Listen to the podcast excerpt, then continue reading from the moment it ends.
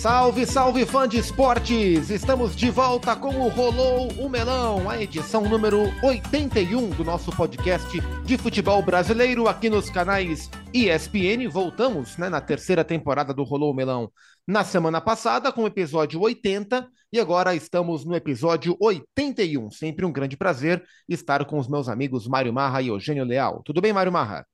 Oi, Gustavo Zupac, tudo bem? Eugênio, prazer estar com você. Muito legal a participação já, mensagens durante a semana, né, do nosso, nosso retorno. Estamos aqui. Vamos, vamos falar bastante hoje também. Boa. Eugênio, uma grande satisfação. Um abraço, amigo. Um abraço, vamos juntos, mais uma edição do nosso Melão. Boa, é isso. E para a gente já chegar de cara, né, e, e rolar o melão e, e trazer o tema para o fã de esporte já participar do nosso, nosso debate, a gente ainda vive um momento de começo de, de temporada, né? Os times voltando das férias, os campeonatos estaduais começando.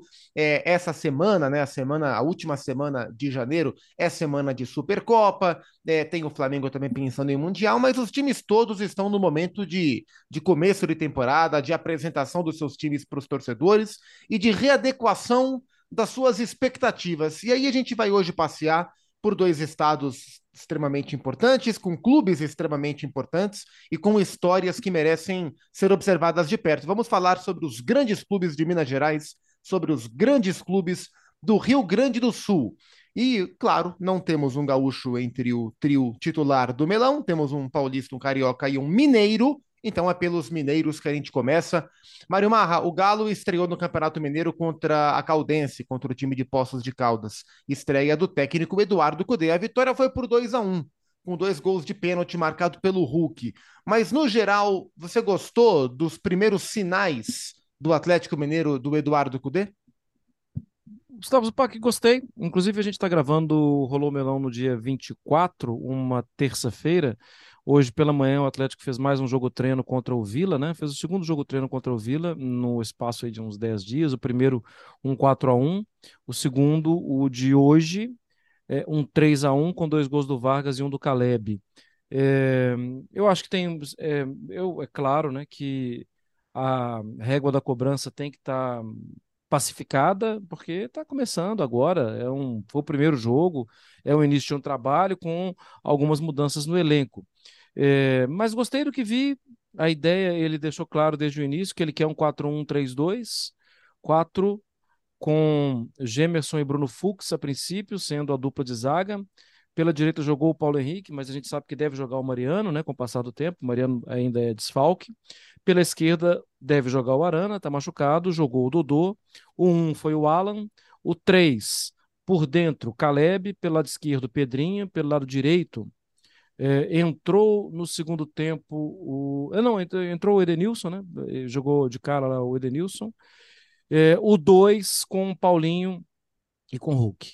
Eu acho que isso pode ter algumas outras variações. Eu acho que o Vargas pode, aos poucos, buscar um espaço na frente. O Paulinho pode até jogar numa linha de três meias pelo lado esquerdo. O fato é, o Atlético tem aí, a gente nem falou do Zaratio, que está machucado, é, Pavon, que está machucado. Nossa, tem um belo de um elenco. E ainda perdeu o Keno e perdeu o, o Jair, por exemplo, né? Eu acho que tem muitas soluções ali, muitas soluções para uh, os desafios que a temporada vai mostrar. Só que é, é, é, bastante cedo, né? E é estranho a gente falar que me parece que hoje o menor problema é o campo, né? A parte administrativa vive conflitos nessa questão da SAF, a questão dos valores, que antes eram um do estádio, agora é outro. É... falta um pouco mais de clareza, ou falaram muito no passado e agora não estão conseguindo colocar as coisas no devidos, nos devidos lugares. Mas a tendência no campo, para mim, é, de, é muito boa. Para mim, bem superior aos resultados que o Atlético conquistou na temporada passada. Essa semana, é, no fim da semana passada e no começo dessa semana, é, esse assunto da SAF do Atlético voltou à tona com nome de empresário, com valores a serem pagos, com modelo de negócio, né? Se, se não me engano, foi, foram os companheiros do GE que trouxeram é, percentual de quanto ficaria para cada um, né? Até a família Menin ficando com 17%, se não me engano, nesse, nesse instante que se discute a, a SAF do Atlético. É uma coisa iminente, né, Mário? É uma coisa para agora, né? É, A primeira informação veio mesmo com o Betinho Marques, né, do Fala Galo, no domingo passado à noite. Ele trouxe um, um, um bate-papo que ele teve, que ele não, ele não revelou a fonte, né, mas alguém da direção do Atlético que tem poder de voto. É... Não se sabe, né, Zupac? Eu acho que, por exemplo, algumas coisas não poderiam nunca vir à tona. Tipo, o Atlético vai colocar na SAF é, o estádio. Você nem, nem toca esse assunto. É, porque isso, pensando como negociação, isso não é inteligente. Ah, a gente tem isso, mas pode colocar isso. Não, o estádio é, so, é inquestionável. Não, não, isso não pode entrar. É, o controle do clube ainda fica, da, da, parte do dia a dia de futebol, ainda ficaria com o pessoal que manda hoje. Cara, assim, ou é ou não é, entende? Eu, eu, eu não, não entendo direito. Eu, eu, agora, por outro lado, eu sei, o clube tem uma situação financeira muito complicada já há alguns anos, mas também quem controla o clube hoje tinha, apresentou num dia destinado à finança, a explicar as finanças, um projeto de seis anos que o clube estaria saneado com tal e tal e tal. Sim, rasgou o projeto de uma hora para outra, ah, não precisa de SAF, depois precisa de SAF, a SAF resolve. Isso me parece menos profissional que as empresas que são tocadas por esses grandes empresários. É, e, e, e a, a, SAF do Galo seria o primeiro caso, né, se eu não me engano, de cabeça, é, de um grande clube, com, com certeza é o primeiro caso, de um grande clube que opta por esse modelo de negócio sem estar no fundo do poço. E eu não estou falando da questão econômica. É claro, o Atlético tem a maior dívida do futebol brasileiro, na casa de um bilhão e meio de reais, mas hoje o Atlético é um clube muito bem colocado no cenário é, do futebol brasileiro, diferentemente de Vasco, de Cruzeiro, de Botafogo, que estavam em uma lama profunda e a única saída possível para sair daquela lama, inclusive esportiva, era a SAF. Então, acho que justamente por ter um departamento de futebol montado, um time muito bom e um time caro, muito bem montado, essa visão sobre quem vai tocar o futebol é, é diferente. É muito mais fácil né, para um grupo estrangeiro um, ou, ou para um grupo nacional, mas para o dono do dinheiro chegar e tomar conta de tudo em um clube que não tem poder de barganha. O Galo tem poder de barganha. O valor dessa de toda essa conversa é um valor muito mais alto do que se conversa, do que se conversou nas, nas outras SAFs. É, o Eugênio, o, o Mário falou sobre o campo. O que menos preocupa hoje é uhum. é o campo. E me chamou muito a atenção o que o Eduardo Cudê fez no campo, porque assim, essa formação inicial nos gera, nos proporciona alguns debates, mas o que ele fez Sim. no intervalo me chamou muito a atenção, né? Colocando o Patrick e o Igor Gomes para jogar, tirando o Caleb, é, colocando o Edenilson e o Paulo Henrique, colocando o Edenilson como lateral direito. Para quem não se lembra, na campanha da Libertadores do Corinthians, em 2012, o Alessandro, que era o titular, se machuca. E o Edenilson, um menino 11 anos mais novo, o Edenilson joga boa parte daquela Libertadores como lateral direito titular. O Alessandro volta, se não me engano, justamente no confronto contra o Vasco, o fatídico jogo do, do, do Diego Souza. É, então ele mexe com as peças, ele conhece os jogadores é, e ele vai mexendo, mexendo com as peças. Possibilidades é, um, é, uma, é uma palavra muito interessante para esse Atlético do Eduardo Cudê, né? É verdade. Inclusive o Edenilson na época, né, a gente até ficava meio que na dúvida assim de como definir. O Edenilson é lateral ou é meio, meio campista, né? Porque ele jogou um, um bom tempo ali e jogou bem, jogando ali na, na, na, lateral direita. Eu acho que essa é uma questão de cultura de futebol que o Cudê está trazendo para esse Atlético, que é uma cultura do jogador se adaptar a diferentes funções, exercer diferentes funções e, e com isso ele ganha um leque de possibilidades muito maior para organizar o time, para distribuir o time em campo. Então, hoje você está aqui, amanhã você está ali, mas é claro, dentro disso ele precisa entender as características e as valências de cada jogador para não queimar o atleta, colocar o jogador numa função que ele não tem como exercer com capacidade, com, com a máxima qualidade. Mas é, acho importante e, e fundamental que o grupo compre a ideia né, dessa versatilidade, dessa possibilidade de buscar novos horizontes, porque às vezes o grupo não compra, e isso aí é, é a certeza do fracasso. Mas também da cultura do, do Kudê é o jogo de muita intensidade. E analisando os números desse primeiro jogo, a gente já, já observa muito disso. Né? O Atlético conseguiu ter 69, quase 70% da posse de bola. Ok, é contra é, o Caldense, ah, é outro nível, mas não importa, ele precisa ter esse tipo de situação. Então ele consegue gerar números de defesa muito interessantes de, de recuperação de posse de bola. São 57 retomadas de posse de bola, sendo que 28 delas na faixa de meio campo, 21 na, na faixa defensiva, oito apenas altas, né? Que é mais difícil você recuperar a bola no campo de ataque. Mas as 28 na faixa central já são significativas. O Atlético permitiu a Caldense, em média, 1,94 passes a cada posse de bola do time adversário. Isso é muita coisa, ou seja, muito pouca coisa que o Atlético permitiu a Caldense. Né? É um, um, uma para o primeiro jogo, um, um, uma situação um objetivo alcançado muito grande, porque é o time que vem de uma pré-temporada. Isso exige muita entrega física. Então, esses números me parecem muito interessantes. Outra coisa, apenas 6% de passes longos. Mostra que o Atlético vai trabalhar essa bola. Não vai ficar fazendo lançamento o tempo inteiro. E outra, voltando ao que a gente comentava aqui semana passada, dos gols esperados. O Atlético teve 3,85 gols esperados na partida. Marcou dois de pênalti, né? É verdade, o pênalti ajuda a elevar os gols esperados, mas ele poderia ter feito quase quatro gols. Mostra que teve volume, teve criação. Foram 15 finalizações do Atlético e talvez não tivesse necessitado dos pênaltis para conquistar a vitória. Acabou necessitando, mas ele gerou futebol para isso. Então, os números indicam um, uma característica que a gente pretende ver do Atlético. É claro que isso vai ser desenvolvido ao longo da, da temporada, mas as ideias do Cudê estão ali presentes. Para a gente mudar de clube e continuar em Minas Gerais, só uma última, Mário. O Eugênio falou bastante sobre o número de recuperação de bolas no campo de ataque, no setor de meio campo, falou sobre intensidade e aí uma figura me desperta a observação. Pedrinho, né? O Pedrinho foi contratado, o Pedrinho se machucou, Pedrinho agora está de volta, o Pedrinho do Corinthians, do Shakhtar. Pedrinho que quase a vida inteira jogou mais pela direita, puxando para o pé esquerdo para bater, né? Um jogador canhoto. É, no jogo da estreia, ele jogou aberto pela esquerda, nessa linha dos três meias. É um jogador que tem que se provar depois de tudo isso, né? Saiu muito cedo, se machucou, agora volta em um time que precisa ter muita intensidade é um momento importante para o Pedrinho se provar, Mário? Eu acho que sim, acho que ele precisa se provar mesmo, o tempo de inatividade, né? A volta dele ao futebol brasileiro, ele já vem com muita expectativa, mas ele volta em um clube que entregou muito no ano anterior e naquele ano já não estava entregando. Então o encaixe foi difícil, ele não conseguiu render e depois veio a contusão. Eu acho que vai. É um, é um bom teste para ele e gostei dele. Achei que ele foi muito bem no jogo, não era uma estreia, né? A gente falar de estreia do Edenilson, do Bruno Fux, estreia do Paulinho tal. Ele não era uma estreia, mas achei que ele foi dos principais jogos, jogadores na partida também.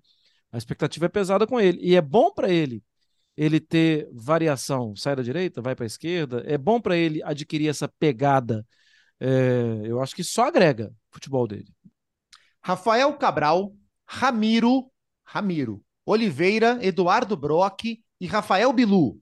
Ian Lucas, Igor Formiga, Neto Moura, Bruno Rodrigues, Nicão e Wesley. Este é o time que levou a campo Paulo Petzolano, técnico do Cruzeiro, na estreia da equipe no Campeonato Mineiro, é, na vitória contra a equipe do Patrocinense ou da Patrocinense. Mário Marra, os, ar, os, artigos do futebol mineiro, eles sempre pedem o auxílio do Mário Marra, o Patrocinense. O clube.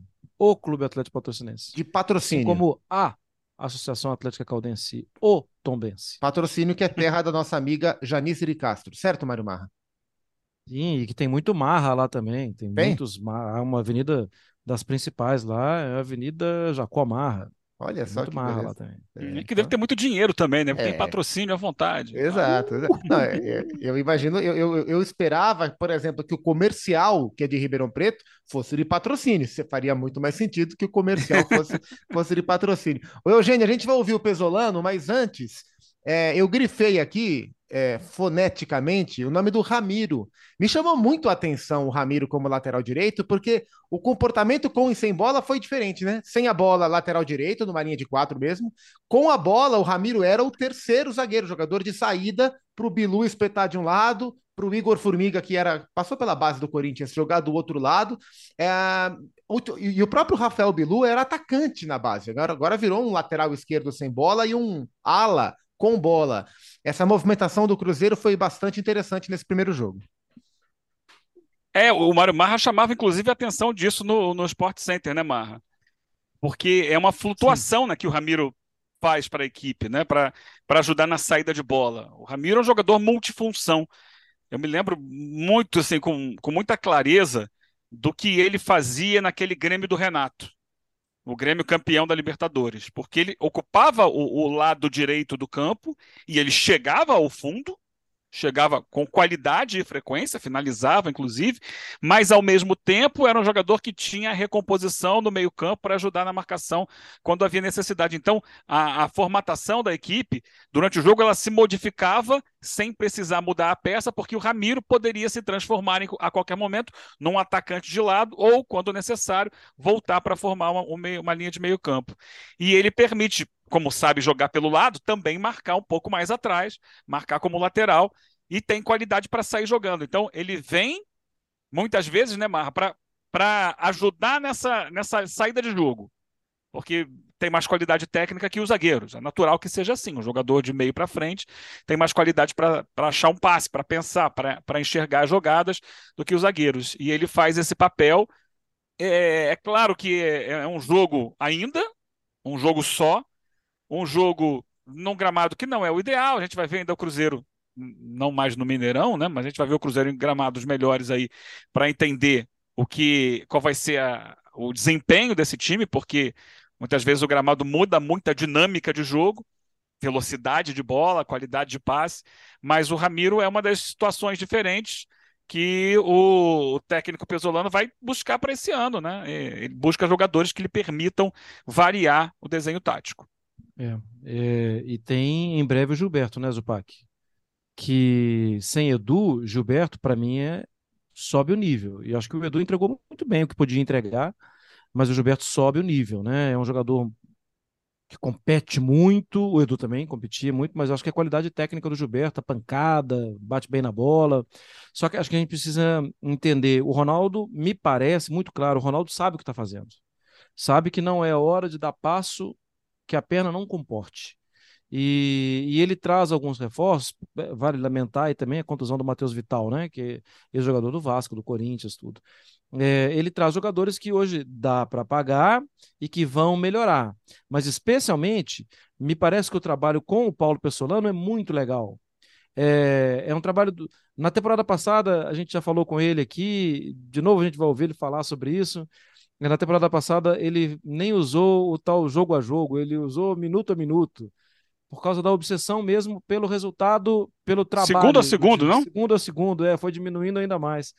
É, porque era isso mesmo, né? É muito pé no chão. E eu acho que o clube está pedindo isso.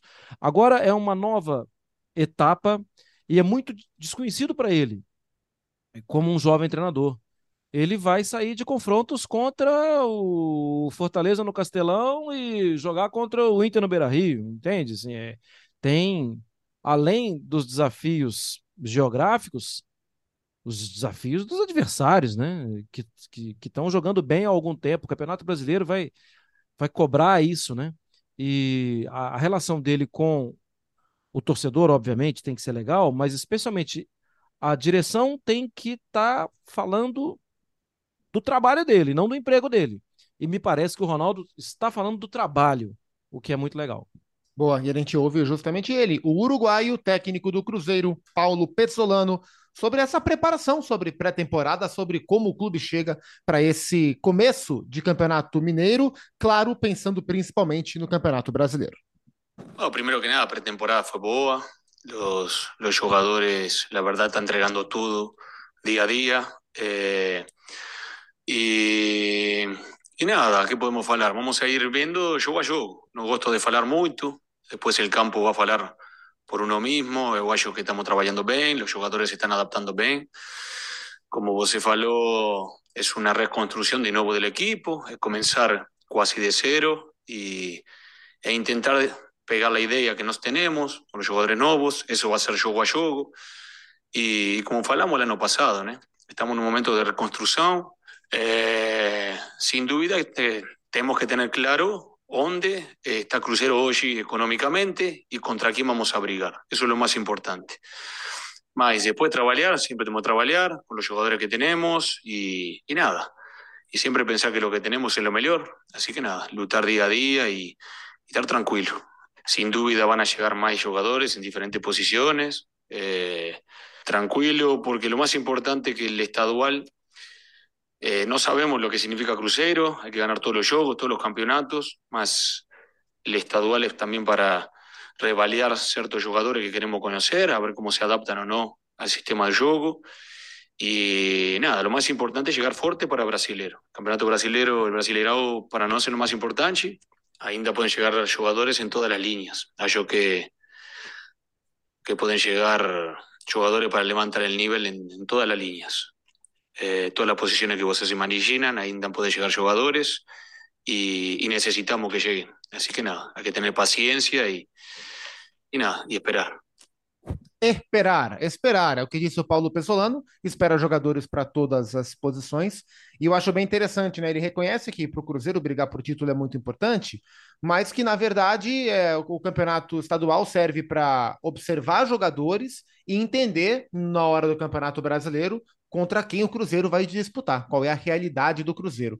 É, duas coisas também me chamaram a atenção no time. Primeiro, a movimentação do Nicão. É, é, um Nicão, assim como no São Paulo, que se comportou como um atacante, né? não é um centroavante, mas é um atacante, diferente do Nicão do Atlético Paranaense que jogava na linha anterior. É, e me chamou a atenção o Ian Lucas. Eu não conhecia o Ian Lucas, volante, jogou com a é, número 25, jogou de, de primeiro homem no meio campo. Fui dar uma olhadinha, jogador da base da Ferroviária de Araraquara, que foi para o time sub-20 do Cruzeiro, ainda pertence à Ferroviária. É, me agradou bastante nessa primeira função, fazendo a bola girar de um lado para o outro, com boa qualidade de passe. É, são as novidades do, do, Cruzeiro que mantém alguns nomes do time da Série B. Eu, por exemplo, gosto do Oliveira, zagueiro do Cruzeiro. É, o Eugênio, o, o Pesolano quer saber contra quem o Cruzeiro briga na temporada. Responde para ele. É, contra todo mundo, né? Tem um campeonato de 20 clubes aí. Eu acho que ele, que ele fala ali contra quem ele briga é muito no mercado. E quais são os adversários dele para buscar as melhores oportunidades do mercado. E o Cruzeiro não está brigando com os mais poderosos, né? Inclusive, se a gente fizer uma comparação com o Vasco, que subiu, é, o Vasco tem feito investimentos mais pesados do que o Cruzeiro, né? Na montagem de um time. O Vasco está remontando o seu time, assim como o Cruzeiro. O Cruzeiro fez muitas dispensas e contratações, mas o Vasco está buscando jogadores com mais peso no mercado. É, acho que até o Bahia buscou jogadores com peso semelhante ao que o Cruzeiro está buscando. Então, assim, é, com quem ele disputa para contratar jogadores? E, e, essa disputa dele é com clubes é, que terminaram ou subindo né, da segunda para a primeira, ou na parte final da, da tabela da primeira. Um Coritiba, um Cuiabá. É, ele está fazendo talvez um pouco acima desses, mas, mas fazendo contratações assim é, nesse montante. Ele não está disputando com os times da parte de cima da tabela, né? com o Flamengo, com o Palmeiras, com o Atlético Mineiro, né? até com o Fluminense, né? que contratou muito. Então, a disputa dele de mercado é de clubes da, da segunda metade da tabela do, da, da, temporada passada. E isso preocupa, porque, de novo, né, assim como ano passado o Cruzeiro montou um time praticamente desconhecido, dependeu muito da coletividade do trabalho do Pesolano, esse ano acho que vai depender muito dele, porque vão chegar reforços, vão chegar reforços, mas pelo visto, não não está com a carteira aberta assim para sair contratando os, os destaques das posições. Ele vai buscar jogadores oportunidades de mercado que se encaixem dentro de uma ideia de futebol. Mas não vai ser o Cruzeiro dominante, pelo menos nesse ano, no mercado. Boa, vamos mudar de estado. É, eu vou escalar aqui. Keiler, Bustos. Opa. Diga, Mário Marra. rapidamente, assim, é, um olhar atento também ao que, de novo, a América vai oferecer com base para o time de cima, né? De é novo, verdade. a América tem bons trabalhos na base, bons jogadores na base e vai oferecer para o time de cima. De novo, a América não se endivida para montar time. E eu quero destacar Nino Paraíba, muito boa contratação. Dadá Belmonte, muito boa contratação também. O América está dando aula para clubes dessa faixa que não falam mais em não cair, que falam em Sul-Americana ou Libertadores, competições que o América disputou nos dois últimos anos. Vai disputar na atual, né, a Sul-Americana. É, de novo com Wagner Mancini, estreou vencendo por 4 a 0 um trabalho sólido do América, uma boa observação de mercado, realmente bem, bem lembrado pelo Mário Marra. Hoje é dia 24, né? A gente grava na terça-feira. Então, amanhã, dia 25 de, de janeiro, na quarta-feira, o América disputa com o Palmeiras a final da Copinha, né? Eliminou o Santos dentro da Vila Belmiro na semifinal, vai jogar a final com o Palmeiras no Canindé. Mais um bom trabalho de base do Coelhão. Ó, Keiler, Bustos, Vitão, Rodrigo Moledo e Renê, Johnny Carlos de Pena, Alan Patrick, Maurício, Wanderson e Alemão. O fã de esporte pode falar, ah, mas o Zupac está escalando o time do ano passado. Não, é o time desse ano e é o time desse cara aqui, ó. Eu, eu sou parte culpada dessa demora. Até tenho ajudado a, a demorar um pouquinho mais. Porque estabelecemos um grau de exigência mais alto, porque entendemos que temos um grupo de qualidade, porque tiramos bastante jogadores do grupo pretendemos trabalhar com um grupo numericamente mais diminuto. E se esse grupo vai ser numericamente mais diminuto, todos os jogadores que aqui estão vão estar em campo. E, então, nós estabelecemos um critério, todos nós, é, é, é, consenso dentro do departamento e o treinador faz parte desse consenso. Colocar jogadores aqui que realmente signifiquem acréscimos, signifiquem coisas importantes para a gente dar passos à frente na busca daquilo que queremos buscar nessa temporada. O Mário Marra, o que é que o Mano Menezes quis dizer com isso? Ele está tentando colocar um pouco de realidade no pensamento do torcedor? Primeiro que eu acho que o Inter já se reforçou muito, né? A manutenção do Vitão, manutenção do Wanderson, ficar de uma temporada para outra com o mesmo elenco já é muito legal. É, no time de cima, no time titular, faltou o Gabriel, né? O, o Johnny, como um primeiro volante, ele tem mais dificuldade, né?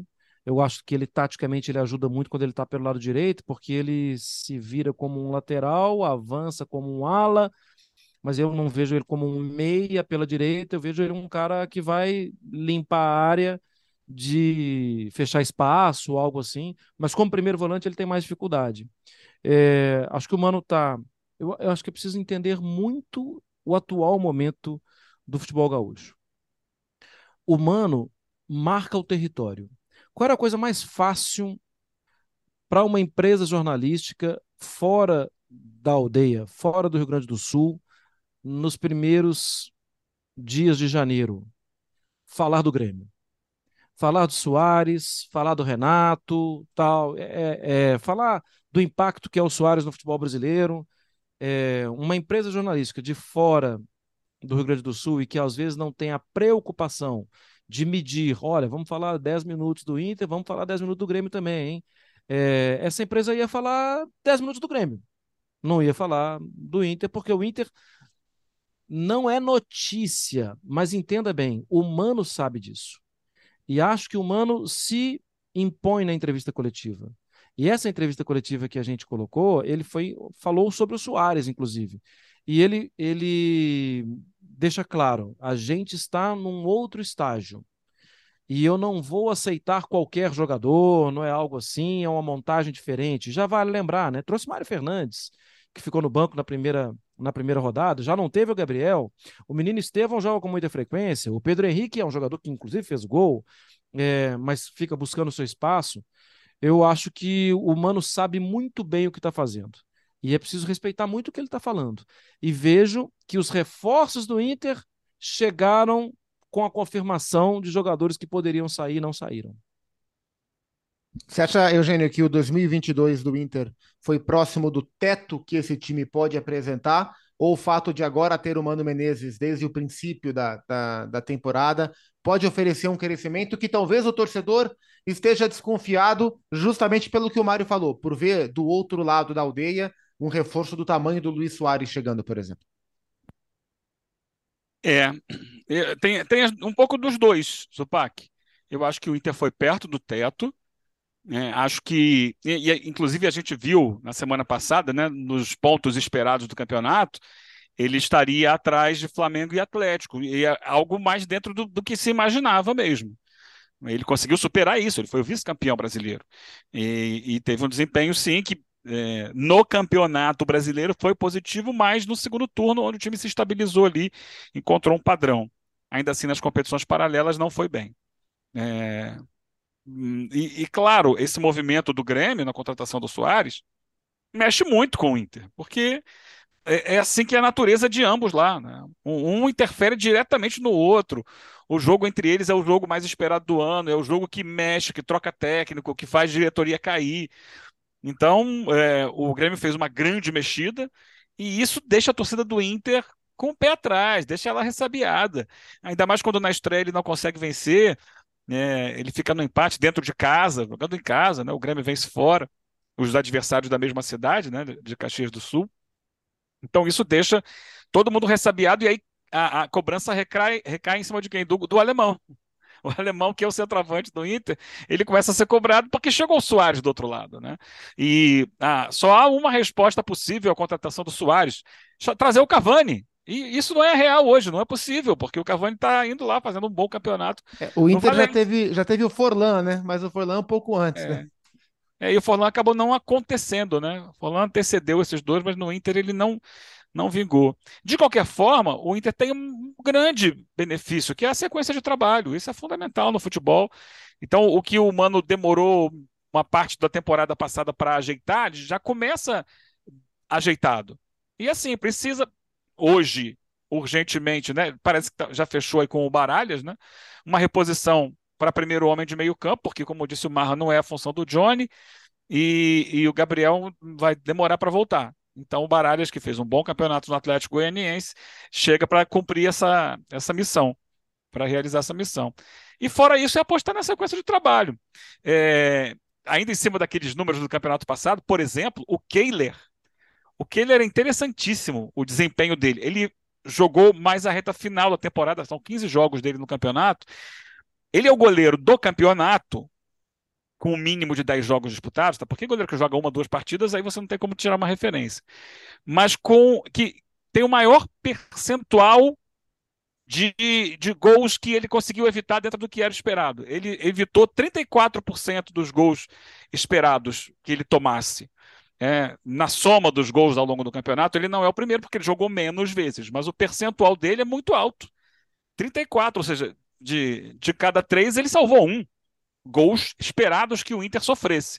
Então ele, ele tem o maior percentual disso, mostra que é, começa o time já sem o Daniel mais que foi embora, mas com uma mudança, é, uma mudança não comparada aos últimos jogos do ano passado, mas a temporada como inteira, né, como um todo, que já é benéfica. Agora ele precisa de alguém na outra ponta, e por isso a, a cobrança também em cima do alemão, que tenha um desempenho tão bom quanto na ponta defensiva um centroavante que possa aproveitar ao máximo as situações criadas pelo time. Falando em centroavante, Breno, Fábio, Bruno Alves, Walter Kahneman e Reinaldo, King. Carvalho, Pepe, Bitelo, Campas, Ferreirinha e Luiz Soares. O Grêmio vai ser construído ao redor do Luiz Soares, vai funcionar para que o Luiz Soares funcione, Marimarra? É, eu acho que tem que aproveitar o que ele pode entregar de melhor. A caça ao time adversário, a pressão na saída de bola, melhor não. É, aproveita o posicionamento, a qualidade técnica, o faro que ele tem de gol. Uh, aproveita a finalização do Soares. Para mim, não é que vai girar em torno dele, mas eu já percebo um Grêmio bem menos robusto é, bem diferente do robusto Grêmio que caiu e do robusto Grêmio que teve dificuldade na Série B do Campeonato Brasileiro. E aí eu falo de formação de meio campo. Você citou agora o Carbade, mas se voltasse um pouquinho no tempo, veria a formação que tinha PP e Bitelo, mas por baixo deles, por trás deles, o Vila Sante. Me parece que o Renato quer dar de novo uma cara de qualidade no meio campo, a mesma cara que teve eu falo essa história sempre e o Eugênio já deve estar de saco cheio de ouvir. A mesma história uhum. que teve com qualidade, que vem lá de Wallace, Maicon, Arthur e depois Mateuzinho e por aí vai. Porque aquela era uma cara bonita do Grêmio. E quando começou a perder essa cara bonita, e o Darlan não respondeu, ou não tiveram paciência com ele, a venda do, do Mateuzinho, acabou. Acabou o meu campo, meu campo robusto, duro, né? Com o Thiago e com o Lucas Silva, não ia para lugar nenhum. É, o, o, Lucas Leiva jogou como 10 na temporada passada e chegou no meio da temporada e ajudou muito, mas chegou como 10 no, na posição certa mesmo. Porque se colocasse mais um caçador no meio campo, a coisa não ia fluir de jeito nenhum. E o Lucas Leiva entregou, né? Na temporada passada, ele entregou o que eu, que eu esperava dele por pouco tempo. eu acho que pode ser uma bela cara do Grêmio. Mas, Eugênio, eu tô de pé, hein? Uhum. Mas, sim, vamos olhar para o Soares. Mas vamos olhar para o Bitelo, né? É uma preciosidade esse menino, é muito bom jogador. E acho que o Grêmio vai crescer muito com ele e com o PP. Quem estiver perto dele, Vila Sante, Carvalho e tal, é, pague a sua mensalidade em dia para continuar firme Uhum. treinando, né? Não atrasa, não pega o ônibus errado tal, porque para mim PP e e Bitelo vão dar as cartas no time.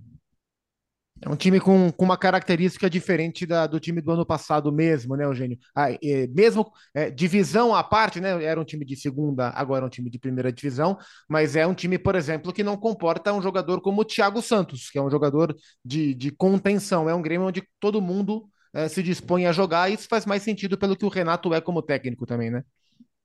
Sim, faz. E, e o curioso é que é um time que ele já começa o ano, isso é difícil, é, e depois vai dar problemas ao Renato, mas ele já começa o ano com uma cara.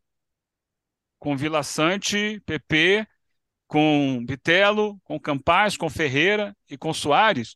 Ele tem uma cara, né? E claro, a linha de defesa ali é desenhada. Só que o Grêmio fez investimentos e contratou jogadores, como já citado Carbajo, e como o Cristaldo, que tem gerado muita expectativa na torcida.